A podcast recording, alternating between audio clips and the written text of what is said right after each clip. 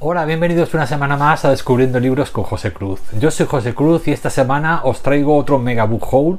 Ya he reunido otros 10 libros nuevos, bueno, luego, 10 novedades, tanto nuevos como de segunda mano. Y bueno, os voy a, a mostrar ahora mismo qué joyitas he ido encontrando por ahí. Bueno, eh, hace poquito os traje dos libros de Philip Fracassi, este autor norteamericano de terror, que era el de Altar y el de El Valle de los, Chicos, que era bueno, de posesiones y eso. Em, aquí en España solamente lo, traduce y lo publica Dilatando Mentes. Y el tercero que me faltaba por, eh, por encontrar es este primero que os traigo, que es Bajo un cielo lívido. Esto es una recopilación de ocho historias de terror en las que, bueno, Fracassi introduce eh, historias cortas de terror eh, con un, bueno, con un ambiente mm, eh, medio de terror de los 80 como de Weir actual, ¿no? Contemporáneo. Es una obra premiada, el autor ha sido premiado varias veces, no es muy prolífico a la hora de escribir, pero bueno, lo poquito que va, que va escribiendo, bueno, siempre tiene mucho éxito. No es que sea poco prolífico, lo que pasa es que suele ser, eh, suele participar y colaborar mucho en revistas de terror. Entonces escribe mucho relato para muchas revistas y eso pues impide que bueno que haga obras más grandes, ¿no? más luminosas. Y por eso aquí os digo que se han reunido ocho de esas historias de terror de las más afamadas que el autor tiene ahora mismo en, el mercado. Os voy a leer un poquito la sinopsis para que veáis. Es una obra de, ya os digo, de, Dilatando Mentes de su línea eh, Raravis, es decir, de, esos que se suelen eh, descatalogar muy pronto, luego editan otra otras eh, ediciones cortitas, pero bueno, eh, de esas que son bastante difíciles por desgracia hoy en día de conseguir. Bajo un cielo lívido recoge ocho historias de terror que te llevarán desde la sala de un hospital psiquiátrico hasta la cumbre de una noria en un malecón junto al océano.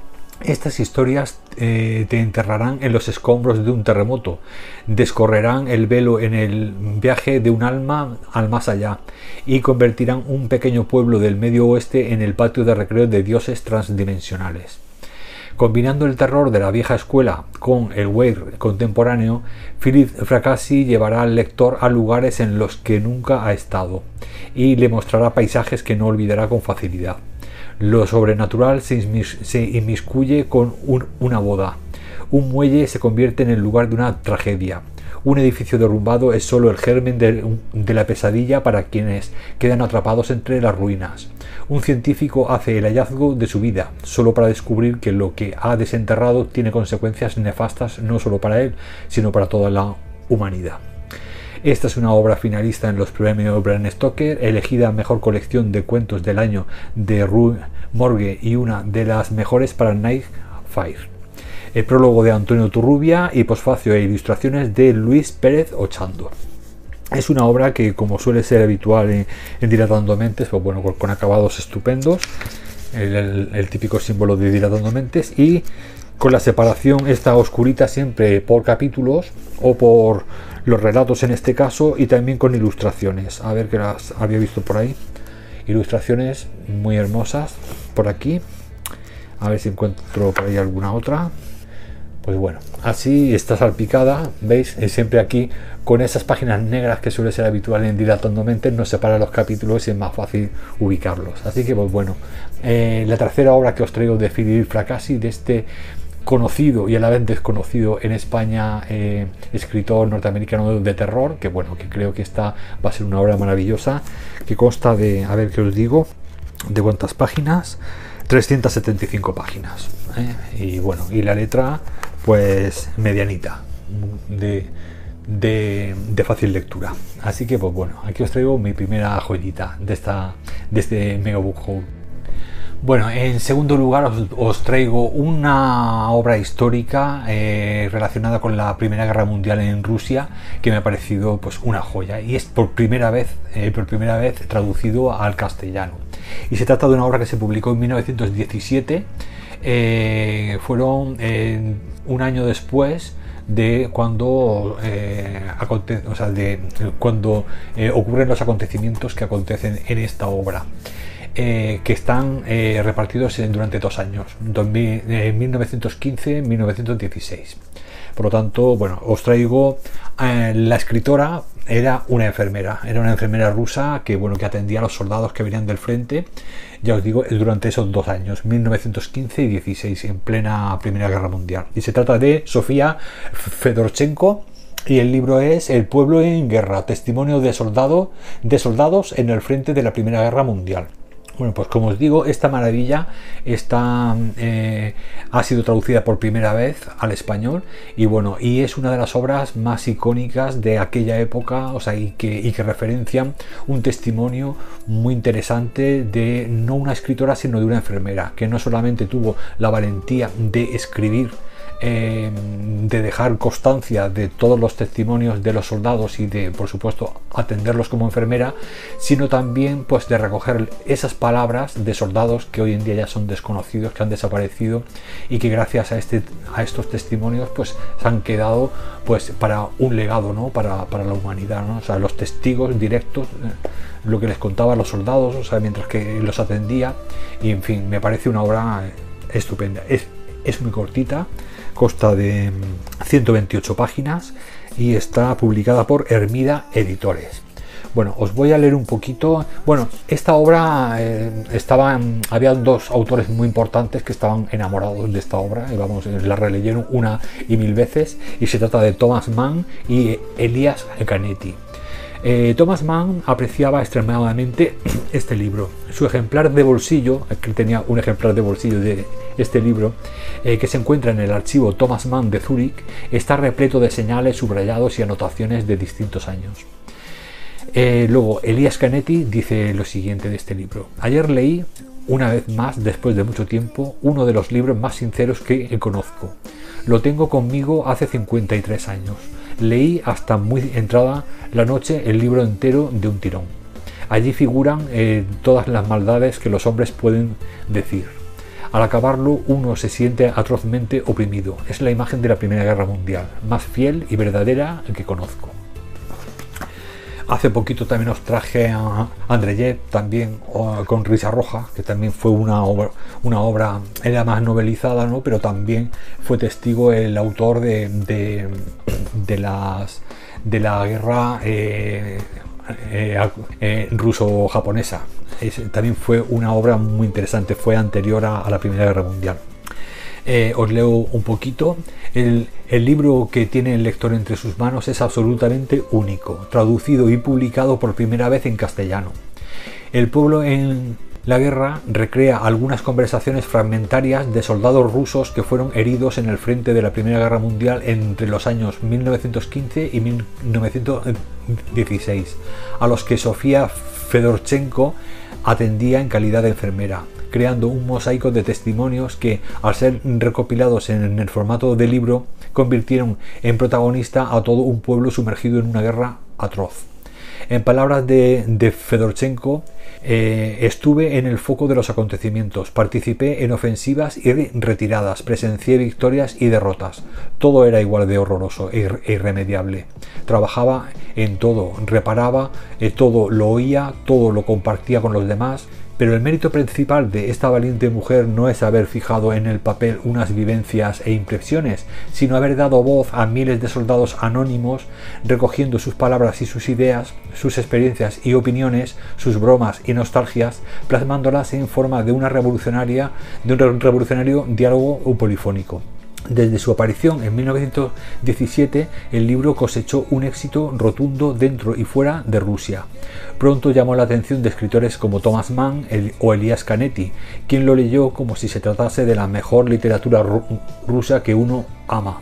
Es la imagen, decía Canetti, de la Primera Guerra Mundial más fiel y verdadera que conozco, no escrita por un escritor, sino hablada por personas que sin sospecharlo son eh, todos escritores, anotó en uno de sus cuadernos de apuntes. Elias Canetti decía también, esta es la imagen de la guerra que de ella se desprende que todos deberíamos conocerlas de memoria. Máximo Gorky también opinaba de este libro, es un libro muy valioso que merece una tirada popular grande. Y Solokov eh, Mikitov decía, es simple y maravilloso como documento, fuerte como Tolstoy. Así que pues bueno, aquí os traigo una novela histórica em, con, bueno, con una recopilación de anotaciones, de conversaciones que tuvo esta enfermera rusa con sus compatriotas. Y bueno, ya os digo, ella estuvo en pleno, en pleno avance, retrocesos, en fin, en primera línea de, batalla y por lo tanto, pues bueno, eh, eh, su crónica de vivencia creo que es muy valiosa en este caso. Pues bueno, otro trocito de historia escrito por los propios testigos. Bueno, en tercer lugar os traigo un informe, eh, un un ensayo muy sobrecogedor, la verdad sea dicha, no solamente por quien lo escribe, sino por eh, bueno, lo que nos relata, ¿no? por lo que nos cuenta y bueno, y con bastante eh, fiabilidad, ¿no? porque es una de las eh, escritoras que es testigo de estas conversaciones y estas reuniones que se han tenido a nivel pues altas esferas. ¿no? En 2001 se, publicó un libro que se llamaba El informe Lugano Lugano hace referencia a un lago, ¿no? Y cerca de ese lago, pues bueno, se reunieron altas personalidades de todo el mundo, tanto grandes capitalistas, grandes empresarios, gobernantes, etcétera, para, eh, para hablar sobre eh, qué va a ocurrir cuando el cambio climático y la escasez energética pues llegue a paralizar el, mundo capitalista.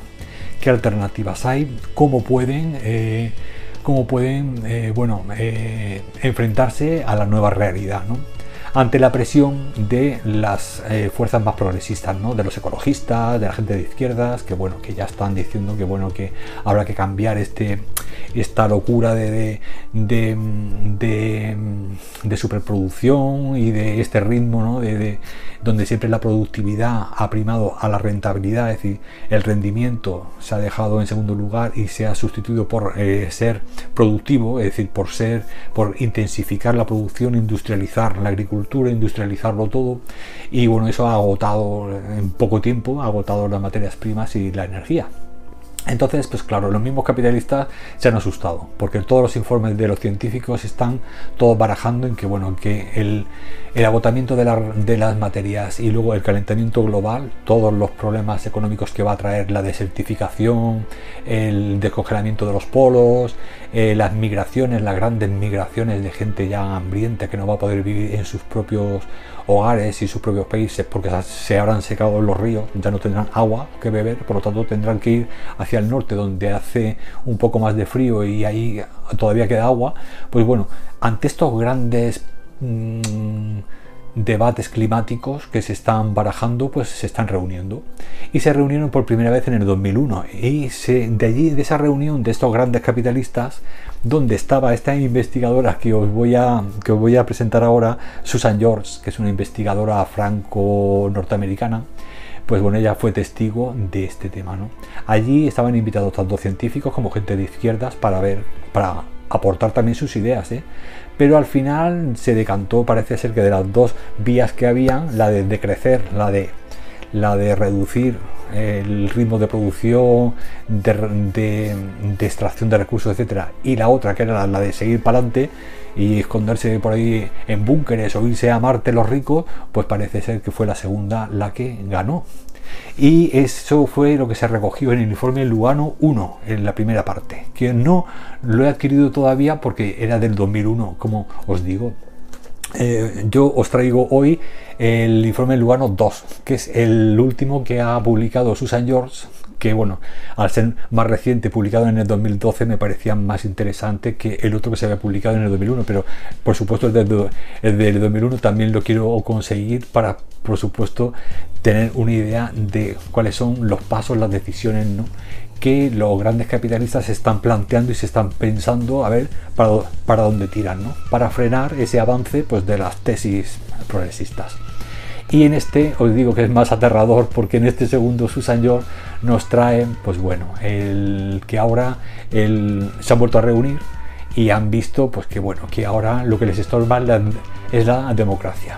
La democracia les estorba como si fuera una especie como de eh, lo que antes les servía, cuando había mm, energía que quemar y, materias primas que consumir, hoy ya no les, hoy ya les molesta las democracias. Entonces, incluso ya están intentando, pues eso, con figuras como el Trump, el Bolsonaro y toda esta gente, cargarse todas nuestras democracias occidentales y volver a introducir el fascismo y de esa manera, pues bueno, eh, tener a, em, frenar el avance progresista, ¿no? el avance eh, de, gobiernos que realmente quieran pues, bueno, proteger a sus, a sus comunidades ¿no? y planificar su economía e intentar salvar los pocos ríos que quedan, e intentar cambiar de modelo e, económico. Entonces, como eso no les interesa, pues quieren otra vez volver al feudalismo. Y eso es lo que Sarchar coge en este libro que ya os digo, es terrorífico. Así que pues bueno, no me lo he leído todavía, pero he leído ya, he visto ya entrevistas de la autora, he visto ya muchas eh, referencias de otros, de otros escritores ecologistas en este caso, haciendo referencia a este informe, y parece ser que bueno, todos coinciden con que este, el informe, el Lugano es la perspectiva que tiene el capitalismo del futuro, de lo que quiere hacer. Por lo tanto, creo que es un libro y, y es algo que nos duela o no nos duela es son realidades a las que nos tenemos que enfrentar ¿no? y ver a ver qué idea tiene esta gente, a ver qué es lo que quieren hacer con el futuro de, de la humanidad. Así que pues bueno, no os voy a leer nada porque bueno, ya me he enrollado mucho y bueno, es un poco el, el resumen de lo que os, os, he contado. Aquí nos habla un poquito del informe Lugano 1 desde el 2001 y aquí abajo de, del actual, este, que es el segundo paso, que es el que esta gente está haciendo ahora, que es lo de desmantelar las democracias, ¿no? como las conocemos hasta ahora. Así que, pues bueno, eh, creo que es un libro pues que, hay que leer, hay que estar un poco al día y saber pues qué es lo que se cuece por las altas esferas, porque a veces no sé, me da a mí que estamos un poco gobernados por psicópatas y que les da igual todo, ¿eh? Yo no sé, pero bueno, hay que, bueno, a enfrentarse a la realidad y no, y no mirar para otro lado, porque bueno, eh, por lo menos que nos pille un poco preparados, ¿no? Dentro de lo que se pueda para lo que tenga que venir. Así que, pues bueno, aquí os traigo este informe Lugano 2, que este sería, ya os digo, el publicado en el 2012 y que, bueno, que sigue en la estela de lo que... Eh, referenciando al de el 2001, que fue el primero. También está, os acordáis, el Tratado de Roma, también fue otro, otra, como otra reunión de grandes empresarios, de, gente de, que, bueno, que tenía mucho poder de decisión, eso a partir de los 80, 90, eh, aún sigue el Tratado de Roma, pero bueno, ahora con el informe Lugano hace más referencia al tema ecológico ¿no? y de, de carencia energética y del cambio climático. Así que, pues bueno, me parece muy interesante.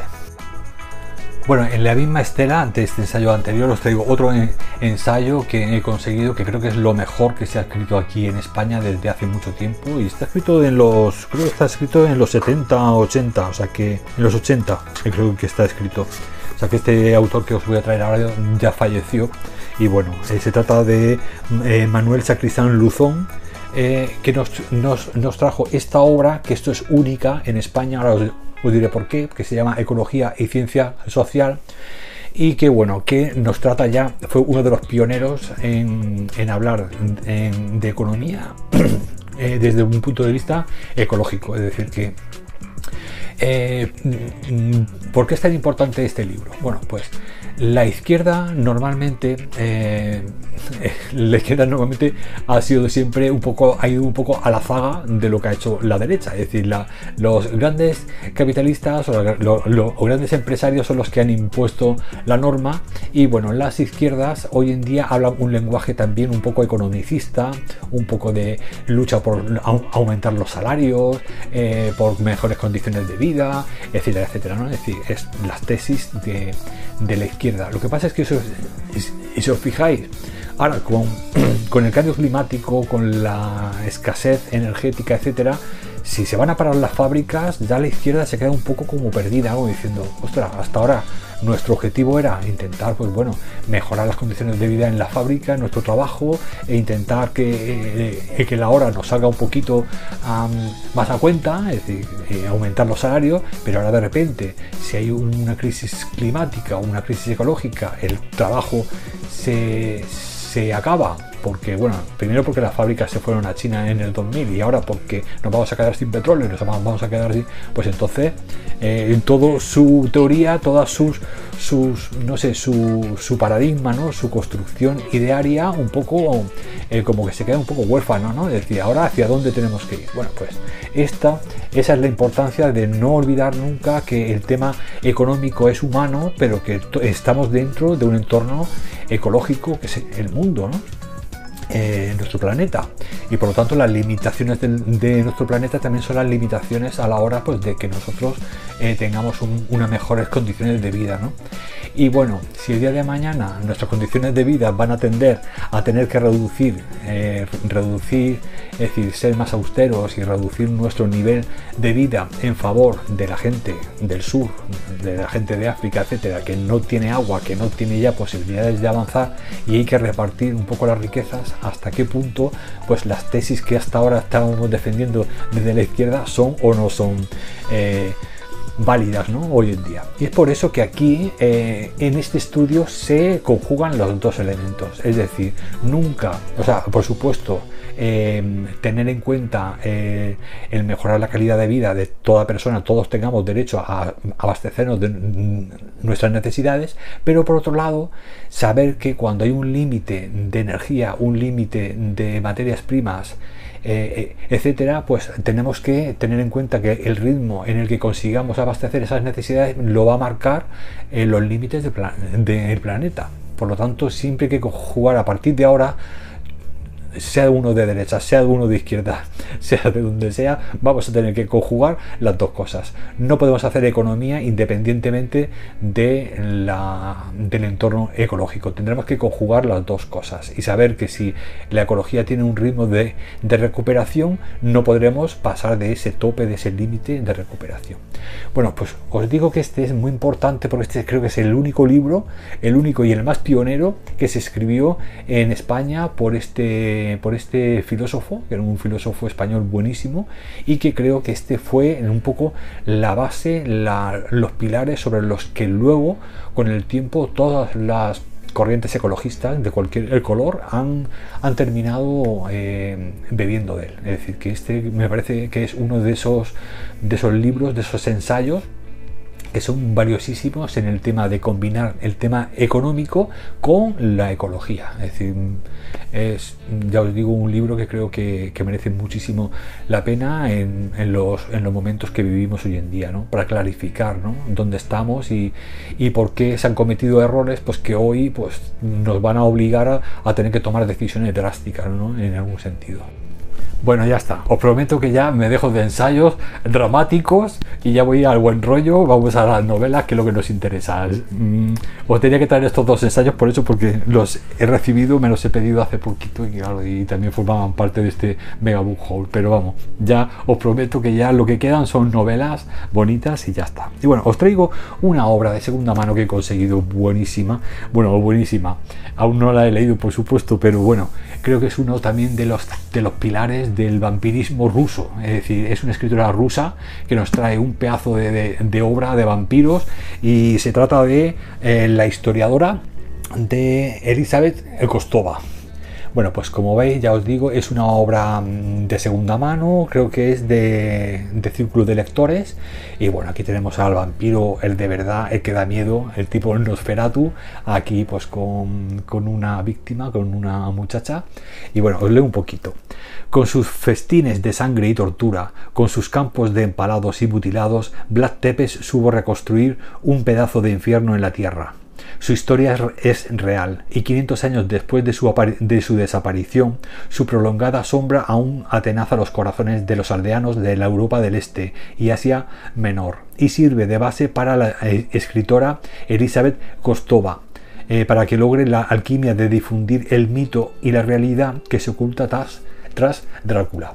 Por lo tanto, eh, aquí tenemos la, el origen de Drácula, pero bueno, desde la óptica de esta autora rusa y creo que bueno ha, tenido tiene muy buenas críticas y es una obra voluminosa eso sí que tiene muchas ganas de conseguir pero sabéis que a mí el género vampiro me encanta pero el de bueno el de el vampiro o vampiro el que da miedo Elizabeth Kostova es esta chica de aquí tenéis foto aquí Y bueno, y ya os digo que, creo que esta va a ser una obra he dicho rusa, pero me parece que me he equivocado, ¿eh? porque aquí pone que nació en New London, nacida, es que como pone Costova, eh, nacida en New London, Connecticut, en 1964. Ah, pues era, se ve que era de ascendencia rusa, pero vivía allí en los Estados Unidos. Se licenció en la Universidad de Yale para posteriormente completar eh, un máster de Bellas Artes en la Universidad de Michigan. Hija de un académico eh, su padre eh, le inculcó la pasión por la literatura gótica y los relatos de género fantástico que despertaron en ella, en la pequeña Elizabeth, la afición por la lectura y la escritura.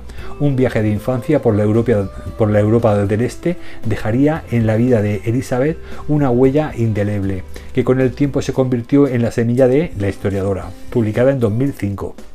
Elizabeth Kostova trabajó durante más de 10 años en esta obra que ha supuesto su debut literario, eh, cuyo éxito de crítica y público hacen que estemos ante una de las voces narrativas de mayor eh, proyección en el género del terror y el suspense.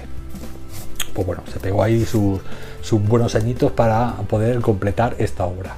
Y ya os digo, yo creo que esta es una de esas obras indispensables en nuestras librerías si eh, os gusta mucho el género del vampirismo. Así que pues aquí tenéis la historiadora. Bueno, también de segunda mano, también de terror y también de círculo de lectores, os traigo un clásico del terror que se llama El descenso de Jeff Long. El descenso de, esta obra, hay, hay película, una película que me encantó cuando yo era más jovencito y que bueno, y que la vi muchísimas veces y me encantó, ya os digo. No os voy a decir nada porque quiero que leáis el libro o que veáis la película, lo, que queráis. El libro, al, no haberlo leído todavía, no os puedo decir, pero la película ya os digo que es una maravilla. Y no os voy a decir mucho más porque eh, si veis la película os daréis cuenta de que hasta que no pasa un poco de tiempo no sabéis lo que ocurre y que os va a sorprender. Por lo tanto, os haré un spoiler desastroso. Pero bueno, os voy a leer este pequeño sinopsis que hay aquí, que sí que está, que está bien y no dice mucho. Los seres humanos, puede que por primera vez en su historia, deben enfrentarse a aquello que más han deseado que no existiera a la reencarnación del mal, un infierno hasta ahora escondido en las profundidades y que parece dispuesto a revelarse en toda su magnificencia y crueldad. Un mundo que engulle con facilidad a los que hacia él descienden, pero que difícilmente les permite regresar. Pues bueno, el descenso es la traducción y The Destin, que creo que era la, la película que vi yo, que entre esa y la había otra que se llamaba El Ritual, no, El Ritual no, Em, había otra también de esa época que era muy buena, pero no me acuerdo ahora mismo. Pero bueno, de Destin. Esta, ya os digo que la película a mí me encantó y eh, tenía que tener el libro porque bueno eh, no solamente porque me recuerda ¿no? aquellos años de, aquella peli tan chula sino porque además pues bueno em, normalmente sabéis que hay veces en los que se hace el guion para, para una película y luego se noveliza pero cuando es de la novela literaria de la que surge el guion creo que es más rico ¿eh? hay más es mucho más interesante porque la historia está mejor construida y más, mm, en fin, con, con muchas más descripciones y, con más profundidad. ¿no? Así que, pues bueno, El descenso de Jeff Long, una novela de terror de, mm, no sé de qué año será, a ver, que lo digo, pero yo creo que eso será de los 80 o los 90, el 91, pone aquí, vale, pues nada, del 91. Bueno, no voy a leer más porque ya os digo, porque tiene por ahí partes que mola que, lo encontréis vosotros, o sea, que descubréis vosotros el misterio. Voy a, voy a intentar ir, más rápido, quedan cuatro libros nada más, pero voy a intentar ir un poquito más rapidito para que, bueno, para que esto no se me haga demasiado largo porque me he enrollado mucho con los primeros. Bueno, ¿Os acordáis que hace poco traje La Luna de Papel de Montalbano? Y ahora ya ha conseguido su segundo libro de la serie de, Montalbano, que es el, el, perro de terracota. Pues bueno, así poco a poco, como os comenté, quería ir haciéndome la colección de los libros de Camilleri y también los de Montalbán. Así que bueno, os traeré dentro de poco un especial de novela negra con tatuaje, donde está también la segunda novela de, Montalbán y esta sería la, segunda novela de eh, Camilleri. Y nada, os leo un poquito si queréis. En esta segunda novela del comisario Salvo Montalbano, el lector tendrá ocasión de conocer mucho más a fondo la rica personalidad del melancólico investigador siciliano Diversas tramas surcan las eh, páginas de este libro. Un robo absurdo en un supermercado, el encarcelamiento en, un, eh, un, tanto estrambótico de un capo de la mafia, un asesinato cometido durante la Segunda Guerra Mundial. Sin embargo, a pesar de la firme determinación de que, eh, con que Montalbano afronta la resolución de estos casos, su auténtica pasión es descifrar el contenido simbólico que encierran. Todo crimen, con, eh, todo crimen conlleva un mensaje. La cuestión es conocer el código de quien la ha escrito. Bueno, no os voy a leer más. Estas ya sabéis que suelen ser unas obras que mezclan el humor negro con el tema de la investigación. Y bueno, y tienen mucho de social y mucho de personajes. Tienen mucha profundidad de, personajes que yo a veces, pues incluso mm, creo que enriquecen más la obra que lo que es. Eh, em, si se limitaran solamente a intentar descubrir a los sospechosos y descubrir quién ha sido el, asesino. ¿no? Así que pues, bueno, esta segunda obra de Camilleri, que bueno, también me leeré prontito porque me encanta. Bueno, hace poco os traje una obra de ciencia ficción de un tal Doctor O, de un escritor norteamericano que tenía cuatro relatos de ciencia ficción muy interesantes. Pues bueno, eh, estuve eh, hablando con mi compañero Luis de Luz de Acuario TV, compañero booktuber, eh, que tiene un canal estupendísimo que tenéis que, mm, que ver eh, si, no, si no lo seguís todavía y descubrir, ya veréis qué originalidad y qué, y qué diferente, de qué diferentes ópticas o sea, enfrenta el tema de la literatura, ¿no? O sea, con qué gracia, con qué espíritu tan, con ese, con ese cariño y esa impulsividad que a mí me, encanta. Bueno, pues hablando, como os digo, con Luis, me dijo, oye, ese Doctor O creía que era un tal E.L. E Doctor O, un escritor de novela negra, eh, histórica de, de, Estados Unidos, ¿no? Y mm, me puse, me puse a investigar y gracias a, Luis, pues bueno, he conseguido esta obra de, segunda mano, por supuesto, porque este creo que también de, de círculo de lectores en tapadura, o sea que me encantan las ediciones de, de círculo de lectores porque ellos eran también editorial y eh, producían unos libros exquisitos, ¿no? o sea, con su tapadurita y todo. Por eso eh, eh, aún siguen habiendo muchos, porque como los hacían tan bien, pues claro, están, todavía está el mercado de segunda mano lleno de ediciones de círculo de lectores.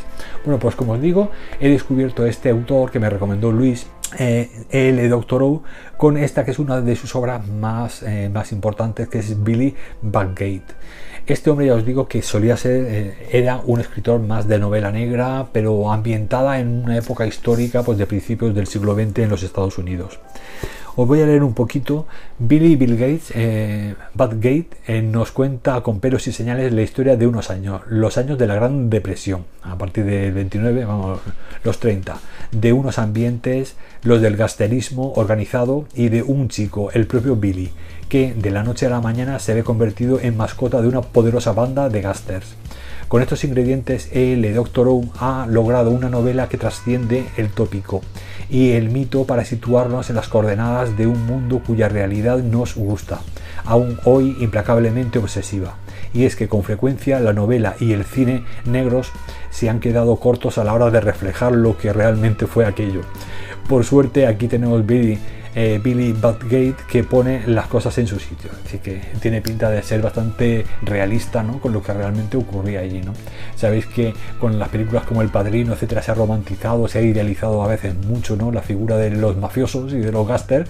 Pero bueno, yo creo que aquí tenemos a un autor que, que nos pone un poco con el pie, con los pies sobre, eh, sobre tierra para explicar lo, lo que realmente ocurría en aquella época en la que cuando hay crisis surge, surge este tipo de, bandas eh, mafiosillas para intentar ocupar un espacio en la economía, es decir, de autoorganizarse, pero en fin, en plan eh, tramposo, por supuesto, pues eh, ocupar un espacio pues, que ha dejado el Estado de, ocupar. Entonces, el, la supervivencia es como una organización, una, una organización secundaria a la oficial. Eso es, eso lo gastan estos, ¿no?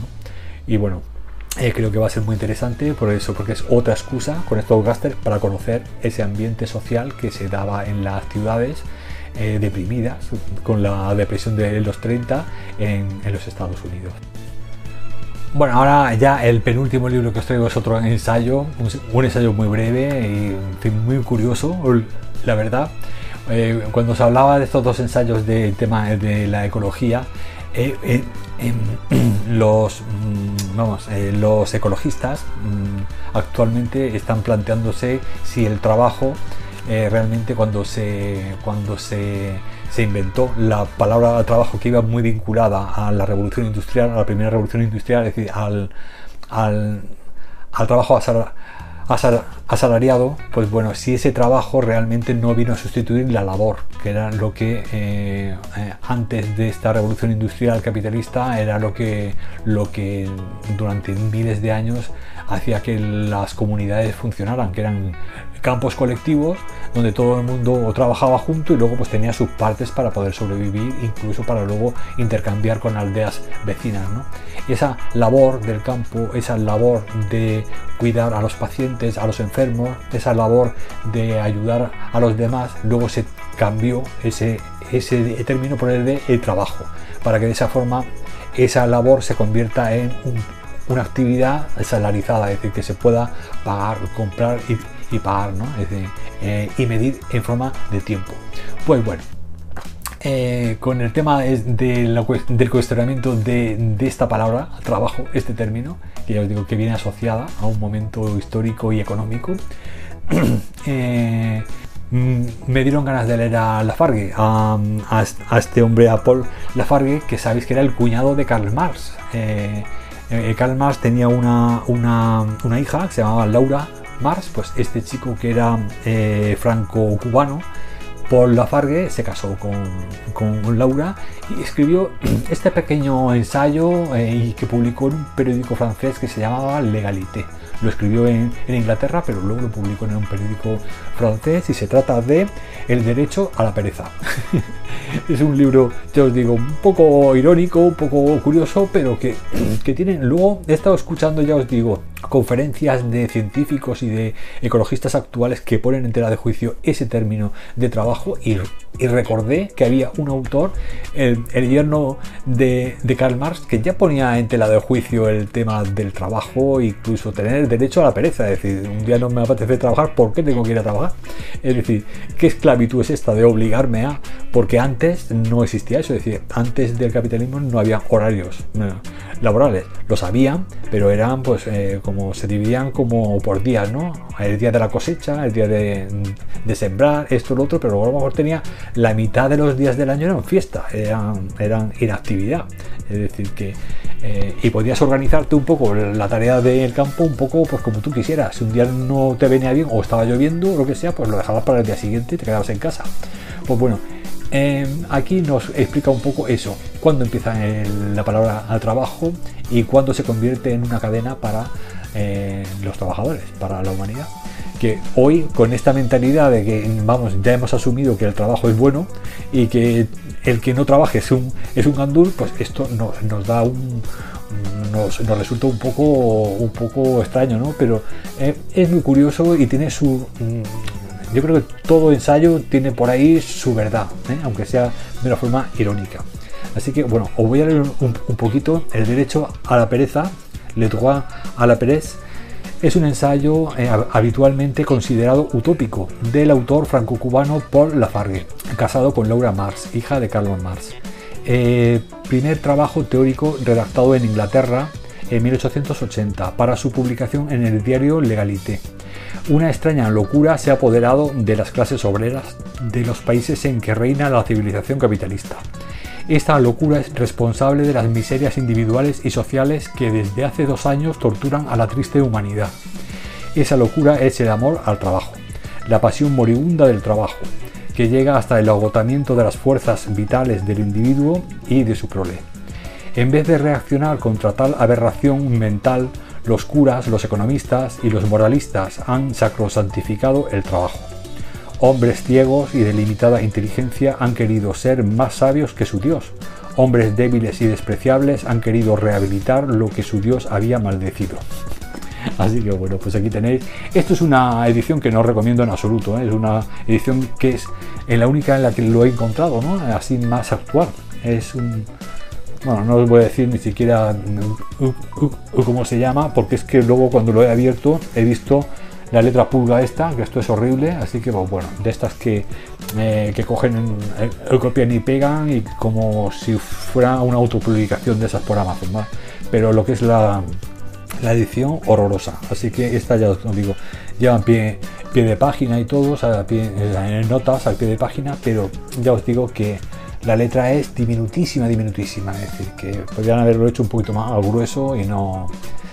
Eh, vamos, que lo que es la edición no la recomiendo, pero bueno, el título si lo podéis encontrar, aunque sea en formato digital o, lo que sea, pues sí que sería interesante.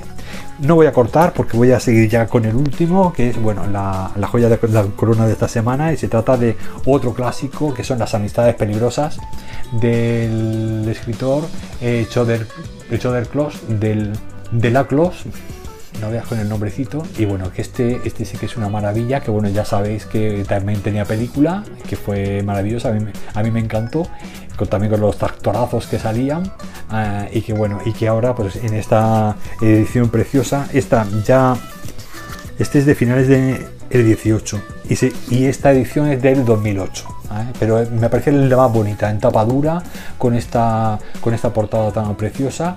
Y bueno y, quería tenerla pues también para eso para tener aquí una joya eh, de la de la literatura clásica que es incluso ya os digo de, o sea, es de, de 1700 a ver si lo pone por aquí 1788 ah no es este a ver. Sí esto es del siglo 18 porque eh, Choder falleció en 1803, o sea que está. y se publicó en 1782, o sea que es del siglo XVIII, o sea que una de las obras más antiguas que tengo ahora mismo en aquí, o sea, bueno, que se, que se hayan escrito más antiguas, así que bueno, de 18, pero bueno, creo que tiene una lectura bastante interesante porque he visto muchas reseñas de, de este libro y bueno, la letra es pequeña también, no es muy grande, es pequeñita. Y, pero bueno, está muy bien editada porque Mondadori suele hacer obras muy, muy buenas. 430, eh, 453 eh, páginas y nada, os leo un poquito, aunque bueno, ya sabéis un poco la historia porque estaréis cansados de ver la película. Las amistades peligrosas es uno de los grandes clásicos del siglo XVIII. Eh, en sus páginas encontramos la deliciosa y libertina atmósfera del siglo de las luces, con su sofisticación verbal, su hipocresía social, sus secretos de alcoba y sus despistadas ambiciones la marquesa de, Mertuil y el vizconde de Valmont, que en otro tiempo fueron amantes, se aprovechan del mejor modo que pueden de la sociedad privilegiada en la que viven. La novela adquiere forma a lo largo de las cartas que estos dos personajes amorales se van enviando. El resultado es uno de los libros más divertidos, descarados y seductores de la literatura universal. Así que bueno, otro clásico del siglo XVIII que os traigo, en Las amistades peligrosas que también, pues, lo mismo que me pasaba con El Descenso, una película que me encantó en su época y que, bueno, que eh, como está, está basada en un libro, es decir, en, una obra literaria, pues eh, quería tenerlo, quería tener la obra literaria original. Así que, pues bueno, otra pendiente, pues para uno de esos especiales de clásicos que os traigo de vez en cuando. Y bueno, ya con este ya me despido. Espero que os haya gustado este, este Mega Book Haul de 10 títulos del último. Habréis visto muchas cositas de segunda mano, pero bueno, esta vez sí que vienen ediciones de estas que os he enseñado, que salvo los ensayos, que sí que son todos nuevos, los, las otras eh, novelas de, ficción, el de Doctor Ower, del descenso, eh, la historiadora, todos estos son de segunda mano también porque están descatalogados, por lo tanto no hay otra forma de conseguirlos. Así que pues bueno, espero que os haya gustado, ya os digo, este Mega Book Haul y ya me despido que hoy me he enrollado como una persiana. Eh, agradeceros eh, el haberos pasado una semana más por aquí y bueno, y que sigáis teniendo otra semana maravillosa de lecturas, el veranito seguir disfrutándolo todo lo que podáis y bueno, nos vemos la semana que viene con más, eh, con otro vídeo y más libros. Gracias una semana más por estar ahí, lectores, un abrazo.